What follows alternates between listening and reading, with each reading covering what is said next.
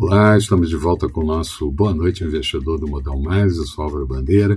Quinta-feira, dia 22 de abril, e o dia foi de investidores no mundo inteiro atentos com o pronunciamento dos maiores líderes do planeta na Culpa do Clima convocada por Joe Biden, presidente americano. Todos os países desenvolvidos acham possível chegar à neutralidade de emissão de CO2 em 2050 e vários vieram com metas mais agressivas para o ano de 2030.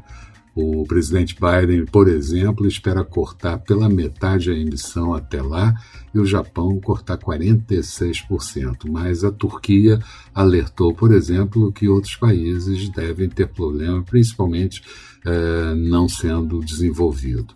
O Brasil chegou mais isolado à cúpula, mas Bolsonaro falou dentro do script que tinha encaminhado em carta para Joel Biden e disse ter determinado a neutralidade de emissão para 2050. Isso é 10 anos mais cedo do que a meta anterior.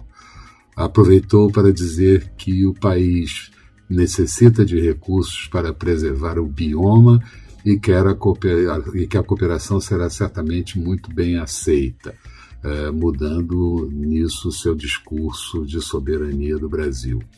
Causou boa impressão, mas os recursos só devem aparecer por aqui eh, quando o Brasil mostrar resultados nessa área, principalmente no que diz respeito ao desmatamento.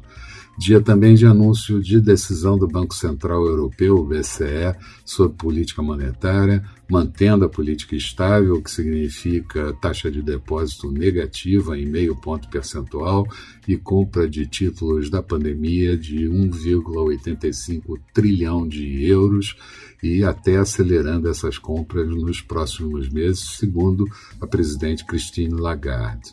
Nos Estados Unidos, Tivemos a divulgação dos pedidos de auxílio-desemprego na semana anterior, caíram 39 mil posições para 547 mil pedidos de auxílio-desemprego.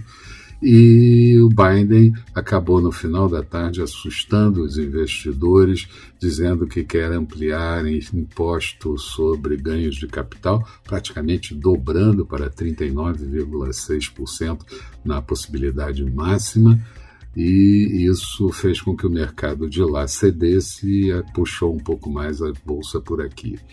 Aqui, o STF formou maioria para enviar os processos de Lula para a Justiça do Distrito Federal e o Banco Central divulgou o fluxo cambial positivo no ano até o dia 16 de abril, de 9,47 bilhões de dólares.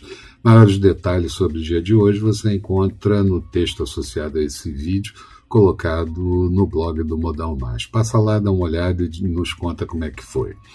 Resumo do dia. O Vespa fechando em queda de 0,58%, índice em 119.371 pontos, Dow Jones com queda de 0,95, Nasdaq caindo 0,94 e petróleo WTI melhorando, subindo 0,47 em Nova York, barril cotado a 61 dólares e 64 centavos.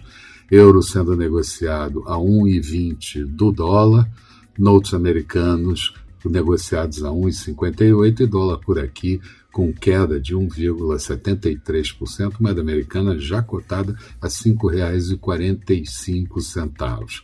Na agenda de amanhã, nada de mais interessante além da, do PMI, Índice de Atividade Industrial Provisório para o mês de abril.